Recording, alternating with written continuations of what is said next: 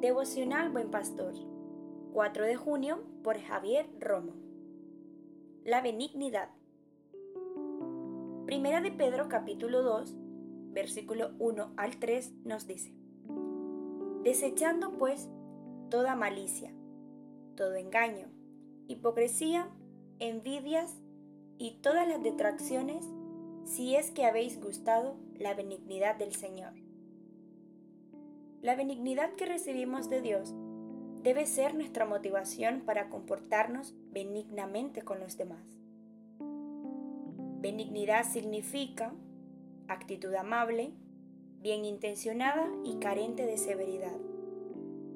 La paciencia es el amor que soporta toda adversidad.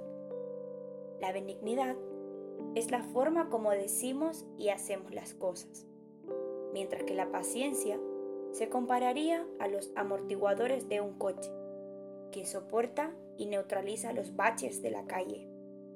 La benignidad sería el aceite que suaviza el motor para hacerlo funcionar. Este fruto del Espíritu se debe mostrar en cada acto de nuestra vida. Sin embargo, en general, la manera en que tratamos a otros impactará sobre cómo somos tratados nosotros. En 2 de Samuel capítulo 4, versículo 4 y capítulo 9, la Biblia nos narra la historia de Mefiboset y David. Jonatán, hijo de Saúl, tuvo un hijo llamado Mefiboset, el cual quedó lisiado desde niño. Cuando él tenía cinco años, llegó la noticia de que su abuelo Saúl y su padre Jonatán habían muerto en batalla. Y como en aquellos días el nuevo rey con frecuencia tomaba posesión del territorio, exterminando a la familia del rey anterior, su niñera huyó con él, pero en el apuro lo hizo caer y quedó lisiado. Habían pasado 20 años y cierto día David preguntó, ¿Hay alguien de la familia de Saúl que aún siga con vida? ¿Alguien a quien pueda mostrarle bondad por amor a mi amigo Jonatán? Sí, uno de los hijos de Jonatán sigue con vida, pero está lisiado de ambos pies, contestó Siba, uno de los siervos de Saúl. ¿Dónde está? preguntó el rey. En Lodebar, respondió Siba. Entonces David mandó a buscarlo. Cuando Mefiboset se presentó ante él, se postró hasta el suelo con profundo respeto. David dijo, Saludos, Mefiboset. Mefiboset respondió, Yo soy su siervo. No tengas miedo, le dijo David. Mi intención es mostrarte mi bondad, por lo que le prometí a tu padre Jonatán.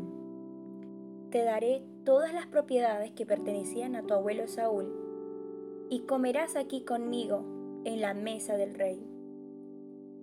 A partir de ese momento, Mefiboset comió en la mesa de David como si fuera uno de los hijos del rey.